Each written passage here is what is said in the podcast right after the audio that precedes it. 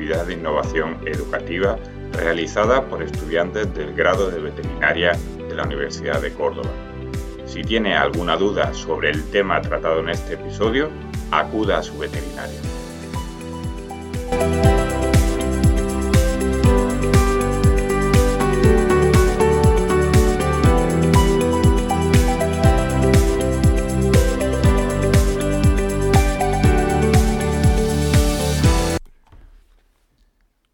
Hola oyentes, bienvenidos a un nuevo episodio de los podcasts de difusión veterinaria de la Universidad de Córdoba.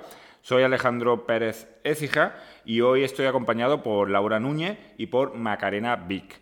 Eh, recuerdo, como siempre, que esta actividad eh, está fomentada por el Plan de Innovación y Buenas Prácticas Docentes 2022-2023 de la Universidad de Córdoba. Y como decía, hoy estoy acompañado aquí por Laura y Macarena, que se han preparado un tema que creo que va a ser muy interesante y que a muchos de nuestros oyentes eh, les turba y, les preocupa bastante, que es el tema de la nutrición en nuestras mascotas, ¿vale? El comer, que es tan importante. Primero, antes de nada, por supuesto, quiero dar las gracias a, mis dos compañeras, eh, a mis dos acompañantes hoy por participar. Esto es una actividad 100% voluntaria. Les estoy robando tiempo de, estudiar para los exámenes y eh, se han preparado muy, muy bien este tema. Ahora, ahora verán los oyentes lo bien que se lo han preparado. Y de nuevo agradecerles que tengan esa predisposición a compartir los conocimientos que están adquiriendo durante sus estudios pues con todos los oyentes y, ya veréis qué bien que los van a compartir. Lo primero, quiero que nuestros oyentes os conozcan un poquito, así que, bueno, pues os voy a preguntar, aunque sea así algo más genérico, más personal, contadme algo sobre vosotras, de dónde venís, por qué escogisteis estudiar veterinaria, no sé, algo que nos sirva para conoceros un poquito más. Yo soy Macarena, eh, yo soy de Écija, y yo empecé la carrera en Cáceres, pero pedí traslado de expediente por cercanía y porque siempre he querido estudiar en la Universidad de Córdoba. Eh, yo escogí estudiar la profesión de veterinaria de porque desde pequeña lo he querido y eh, monto a caballo desde pequeña, entonces pues me quiero dedicar a lo que es el caballo. Perfecto. Yo soy Laura, yo vengo del puerto de Santa María en Cádiz y yo al contrario que Macarena no he tenido tan claro desde pequeña querer estudiar esto, pero a partir de tener una mascota, un perrito, pues ya sí que fui decidiendo un poco más y desde siempre verá que sí que me han gustado los animales, así que aquí estoy. Ya, pues genial, ya conocemos un poquito más, así que vamos a entrar ya en materia, vamos a empezar a hablar de nutrición de nuestros compañeros y por supuesto la primera pregunta que es lo más común que tendrán pues, todos los dueños eh, en su mente. ¿De verdad es necesario alimentar a mi mascota con pienso especial de mascota, pienso comercial? ¿O pueden comer lo mismo que como yo, pueden comer de mi plato, la cocina, o sea, lo que yo cocino se lo puedo poner a él? Pues mira, a lo largo del, podcast vamos a ir viendo que no es necesario utilizar los piensos, pero el problema de darle de nuestra comida a las mascotas es que hay algunos alimentos que son tóxicos para ellos o que son más propensos a desarrollar ciertas alergias alimentarias y lógicamente los piensos comerciales sí que están especializados en sus necesidades nutritivas y en alimentos aptos para ellos. Perfecto. Como he dicho, sí que es cierto que existe otra acción que consiste en preparar la comida para nuestras mascotas nosotros mismos, con ingredientes que sepamos que le van a sentar bien.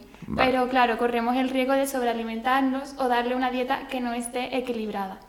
Hay gran controversia con el tema de preparar nosotros mismos la alimentación, pero es cierto que no debemos darle comida cruda, como propone la dieta BAF, que luego comentaremos, por los problemas parasitarios que puede suponer. Vale, hablaremos bastante de estas dietas que están tan de moda, las dietas BARF, pero ya nos ha dejado bastante claro que, que realmente si nos vamos a los piensos comerciales, al final, pues más fácil para nosotros. No tenemos que preocuparnos de si hay tóxicos, de si está bien balanceada la dieta. Claro, las dietas nuestras de humanas están hechas para humanos. Y bueno, hablando ya de piensos comerciales. ¿Son todos iguales? Yo no quiero que hablemos de marcas comerciales porque nadie nos patrocina, pero en general, ¿todos los piensos comerciales son iguales? Eh, afortunadamente no son iguales. Podemos diferenciar dos tipos de piensos. Los piensos normales en los que podemos alimentar nuestra mascota y dentro de esto también podemos diferenciar eh, destinados a animales jóvenes, a animales muy deportistas e incluso a los más ancianos. Y también tenemos, por otro, otra parte, eh, los piensos especiales destinados a ayudar a enfermedades específicas, como problemas de peso, de hígado, corazón e incluso intolerancias alimentarias, que de hecho hablaremos también a lo largo del podcast y profundizaremos. Genial, o sea, por un lado para los animales normalitos y para otros los que están enfermos. Bien, bien, bien, muy interesante. Vamos a la siguiente pregunta. Y aquí ya más o menos la compañera Laura nos ha introducido un poco el tema. En los últimos años se han puesto muy, muy de moda las modas dieta de, de, o sea, a base, perdón, de carne cruda. Porque claro, todo el mundo dice, bueno, son carnívoros, carne cruda. ¿Cuál es la opinión veterinaria respecto de estas dietas? Pues sí, la verdad que está muy de moda y esta modalidad de alimento creció principalmente en Estados Unidos y las vías de ataque principales son simples. Por un lado, son dietas mal balanceadas, por ejemplo, por la deficiencia que pueden tener en calcio, en magnesio y otros macrominerales que no se han tenido en cuenta. Además, por otro lado, la principal crítica de la modalidad es debido a las bacterias y a los parásitos que, que pueden contener y pueden causar una infección en nuestra mascota, como por ejemplo Campylobacter, Salmonella, algunas de las más conocidas. No porque cause un gran riesgo general en el animal, sino por el riesgo de contagio a los dueños, porque son enfermedades zoonóticas de transmisión a las personas. Sin embargo, la defensa de los que sí que utilizan esas dietas BARF es que en Europa la seguridad alimentaria y los análisis son más estrictos y por tanto no deberíamos encontrar este tipo de problemas en la alimentación. Vale. Eh, además, si queremos introducir otro tipo, este tipo de dieta, no se debe hacer un cambio brusco de alimentación. Por ejemplo, si venimos de una dieta que está a base de enlatados y de pienso, pues hay que tener en cuenta que son básicamente alimentos estériles por los tratamientos que han tenido.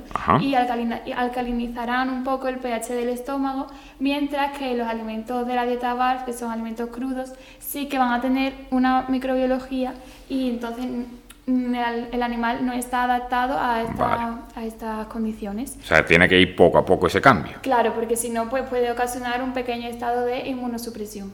Por ello, podríamos empezar cociendo un poquito esa carne para aumentar la digestibilidad del animal y ir disminuyendo poco a poco la cocción hasta que el animal se vaya adaptando. Vale. Genial. Entonces, más que por un tema alimenticio, es más un tema de salud mental o de sensación de bienestar asociado a que hay aminoácidos como el triptófano que tienen efectos sobre la serotonina o las grasas ricas en omega 3 para el correcto metabolismo celular y carbohidratos menos digestibles que estimulan la acción de neurotransmisores, acetilcolina, en definitiva, una mayor tasa de actividad y de comportamiento. O sea, que en verdad aportan más, más que a nivel nutricional, a nivel de comportamiento y de felicidad, digamos, de, de, nuestra mascota, ¿vale? También es importante para tener en cuenta estas dietas el estado de congelación de la materia, porque es esencial que la carne se congele fresca. En caso de no ser así, siempre tiene que llevar un procesado y esto es un principio que las empresas destinadas a este tipo de dietas pues, deben tener en cuenta. Vale, o sea que mucho ojo, sobre todo más que por el animalito, nosotros mismos, incluso los propios veterinarios, Ojo con este tipo de animales porque tenemos ahí el tema de Salmonella Campylobacter, que en Europa no debería ser problemático, pero si el animal se alimenta a base de estas dietas, existe esta posibilidad, que con un pienso pues, pues no existe. Pues genial, ha quedado clarísimo, creo yo. Y bueno, ahora voy a cambiar absolutamente de tercio y vamos a pasar a otra cosa que está, por desgracia, muy de moda que es la obesidad. La obesidad está muy de moda, es muy común, pero no solamente en los humanos, y esto pues seguro que cualquiera lo, ha visto y lo, lo, sabe de primera mano, sino también en nuestras mascotas. ¿Cómo manejamos, desde el punto de vista de un veterinario, cómo manejamos una mascota cuando está obesa? Eh, desde el punto de vista veterinario, eh, no podemos contar con el tratamiento farmacológico, ya que hay mucho desconocimiento acerca de esto. En definitiva, nosotros nos basaremos en un tratamiento dietético consistente en la restricción del aporte energético. Vale. Esto puede, tiene varios pasos. El primero es que estableceremos un peso ideal del animal. Vale. Después determinaremos el grado de restricción. Este grado de restricción depende de la duración que tenga la dieta, el sobrepeso, el sexo del cliente teniendo que eh, restringir del 40 al 75% de la energía necesaria para mantener el peso. Vale, ¿y esa restricción la calcula el dueño o la calcula el veterinario? Eh, la calcula el veterinario y le da una dieta eh, prescrita al, al, dueño. O sea que ahí, ahí entramos nosotros ayudando a este dueño a hacer esos cálculos. Le hacemos el cálculo de la restricción. ¿Y ahora cómo seguimos? ¿Qué hacemos? Ahora eh, hay que tener en cuenta que en ningún caso reduciremos la cantidad de dieta base para evitar un desequilibrio. Muy importante. Venga, repite lo que nos quede súper claro. O sea, si mi animalito está comiendo su pienso X, pero está obeso, no podemos eh, eh, reducir la cantidad base, del, porque es que si no provocaríamos un desequilibrio nutricional y provocaríamos que también el animal estuviese más nervioso de lo habitual. Ok, entonces no podemos utilizar X. Aunque reduzcamos la cantidad de, X, no se puede utilizar X. ¿Qué vamos a utilizar entonces? Eh, ahora utilizaremos piensos específicos en los que seleccionamos la dieta hipocalórica repartida en al menos dos tomas diarias, ah, genial. donde tenemos varios puntos a valorar aumentamos la proteína, disminuimos la grasa de la dieta, añadimos fibra, lo cual esto tiene un, un largo efecto saciador y limitar también los carbohidratos. Vale. Además, también podemos añadir suplementos beneficiosos que nos ayuden con este tratamiento. Algunos de estos ejemplos de los suplementos serían la L-carnitina, que es un aminoácido que aumenta la masa muscular y favorece la pérdida de peso. Vale. sacáridos para normalizar los lípidos de la sangre, hidroxicitratos para incrementar la, utilización de grasas como la fuente de energía, vitaminas antioxidantes. Todo esto hay que unirlo a un ejercicio óptimo. Uy, muy importante. siempre y cuando sea posible. Claro. Todo esto es clave para solucionar el problema de la obesidad y hacer que nuestro compañero tenga muchísima más vitalidad y el compromiso del dueño también es muy esencial, porque sin nada, sin compromiso, no se cumple. Genial, me ha encantado cómo lo has explicado. Sobre todo, a ver, porque mucha, mucha gente cuando ponemos a dieta a nuestro animalito no entiende por qué tenemos que utilizar un pienso especial. Y como bien has dicho, es que ese pienso, además de estar bien balanceado para hacer dieta, es que encima nos ayuda a perder peso, ¿vale? Por eso tenemos que irnos a esos piensos. Y por supuesto el ejercicio, sí se puede, y la ayuda de los dueños. Genial. Me ha, parecido un resumen estupendo. Y, esto, normalmente esto se consigue muy rápido, las pérdidas de peso. Eh, no, es un progresivo y hay que ser paciente y tener constancia, porque si lo dejamos no, no es eficaz. Vale, pero ahí vamos a estar siempre los veterinarios ayudando, ¿vale? En ese control periódico de estos animales obesos, que para eso estamos, para ayudar a, a que pierdan peso y a daros algunos trucos para que pierdan peso. Genial. Hablábamos al principio de que había, además de los piensos pues, normales, para, pues, dentro de los normales incluso para animales atléticos, animales más ancianitos, etcétera, pero había también piensos ya especiales para determinadas enfermedades, que si me diagnostican a mi animal con una enfermedad, pues hay un pienso para esa enfermedad. Ponedme algún ejemplo que veamos de esos piensos dietéticos o de esos piensos para enfermedades, digamos. Pues sí, es necesario, además es muy importante que existan estos piensos porque los animales con ciertas enfermedades necesitan una alimentación indicada para ellos. Entonces, tenemos, por ejemplo, algunos piensos para perros y gatos con problemas hepáticos ¿no? del hígado, que son animales que no tienen apenas apetito y tienen problemas para sintetizar las proteínas principalmente por la presencia de cobre que hay en los piensos normales. Entonces pues, hay que utilizar piensos, estos son piensos con mucho omega 3 y bajos en grasas saturadas. Perfecto. Después tenemos, por ejemplo, los piensos para animales con insuficiencia renal, que son los perros y gatos que tienen problemas en el riñón, pues tienen serias dificultades para eliminar todas las toxinas de la sangre a través de la orina entonces se va incrementando la presencia de urea y además de otros elementos que llegan a ser tóxicos como el nitrógeno o el amoníaco. Y el pienso este va a ayudarnos a que no se eleve tanto Exacto, todo porque son piensos con alto contenido en vitaminas, en especial la vitamina D, y también pues tienen baja proporción de proteína y la proteína que tienen es de muy alta calidad. Perfecto. Más ejemplos. Pues mira, los perros, hablando ahora mismo de la obesidad, pues para perros y gatos con problemas de peso que tienen tendencia a engordar, suelen ser piensos deshidratados, de tal manera que al hidratarse son más saciantes que los piensos normales. Perfecto. Y así conseguimos que nuestros animales pues se queden llenos antes y no coman más cantidad de la necesaria. Bien. Y después tenemos también eh, para mascotas con intolerancias y alergias, eh, porque los piensos comerciales normales, digamos, suelen llevar eh, ingredientes susceptibles a generar intolerancias, como cereales, gluten.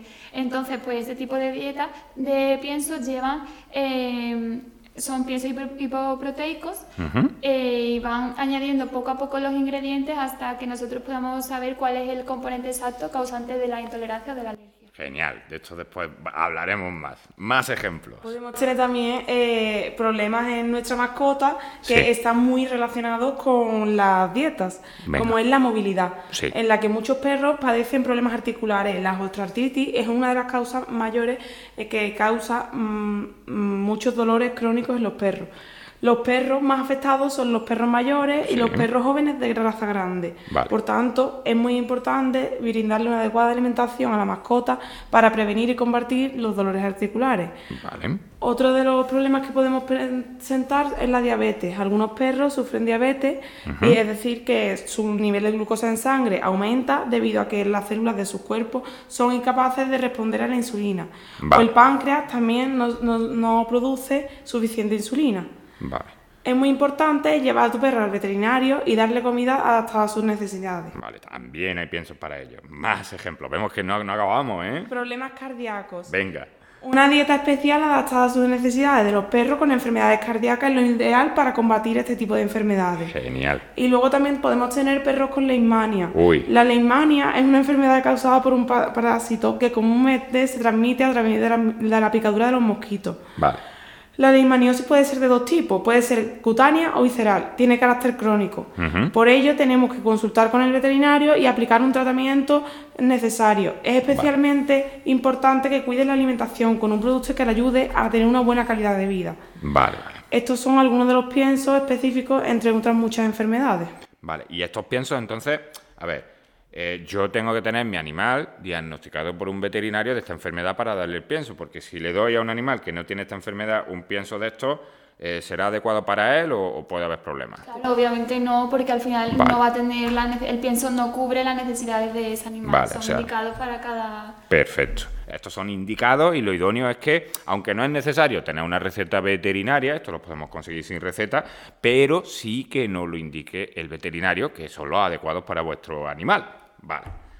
Bueno, y llevamos bastante rato hablando de perro, perro, perro, y yo sé que tenemos bastante oyentes eh, que es gatuno, que son dueños y amigos de gatos, y existen piensos específicos de estos farmacológicos, de estos para enfermos, para gatos.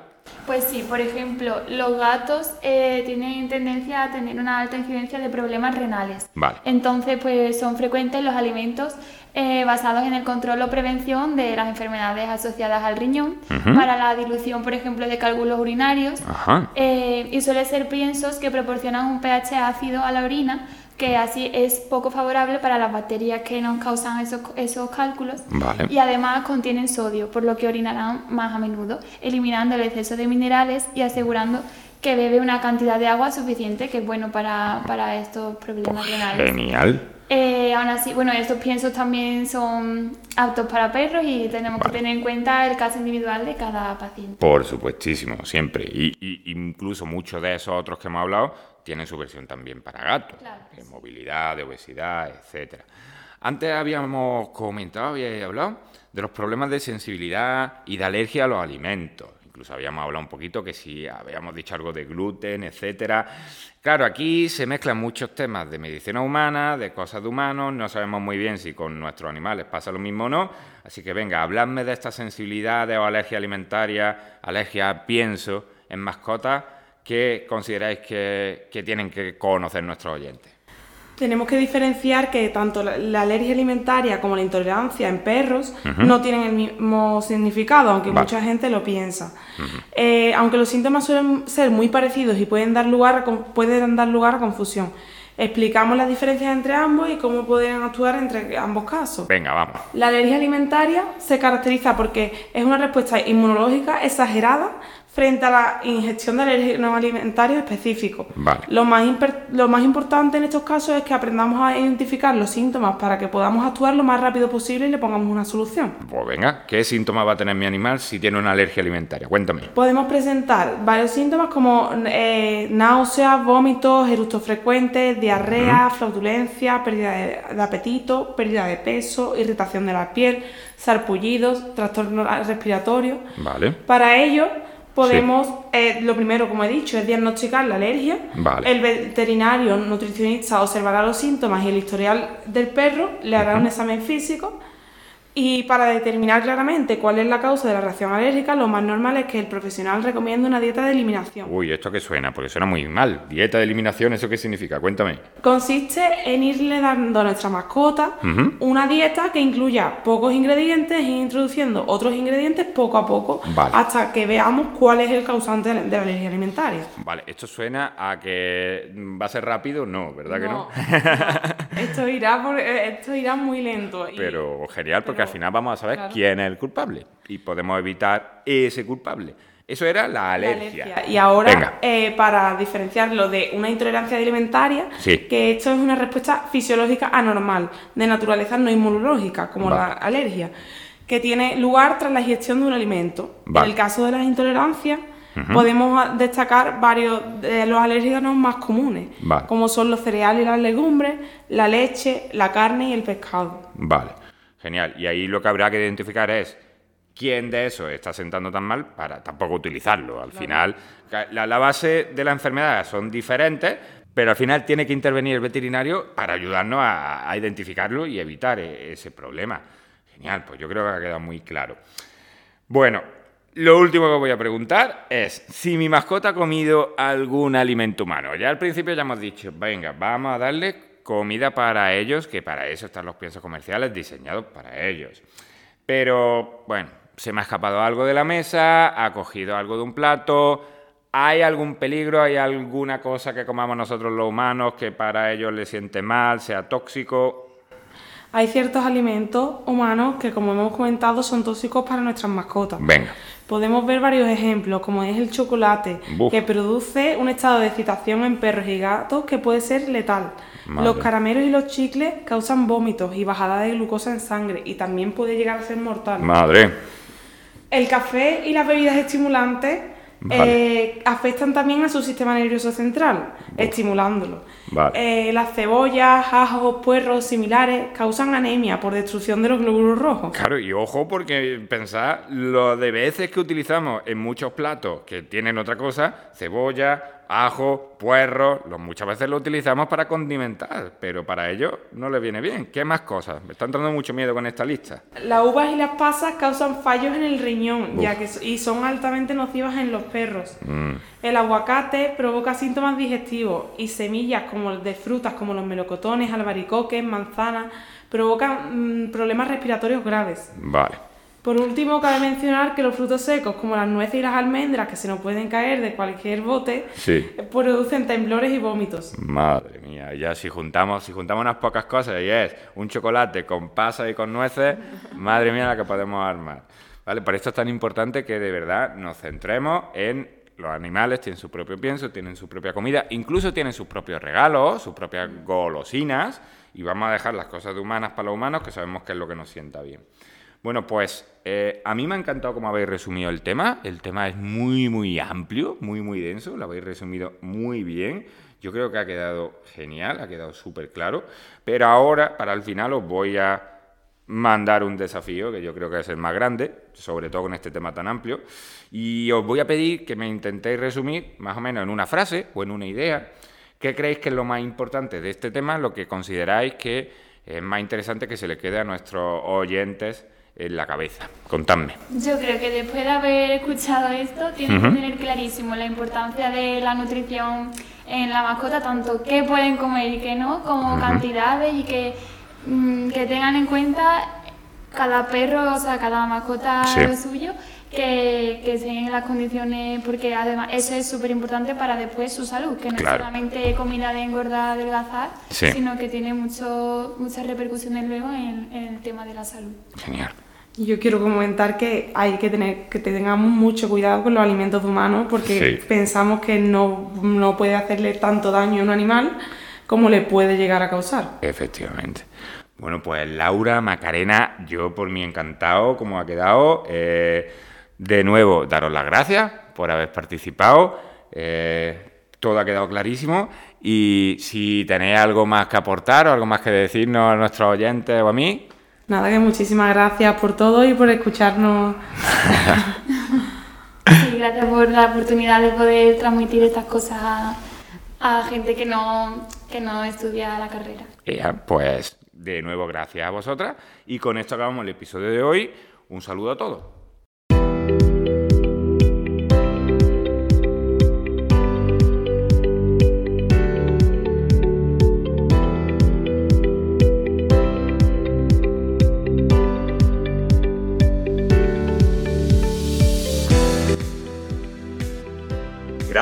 Por escuchar los podcasts de difusión veterinaria.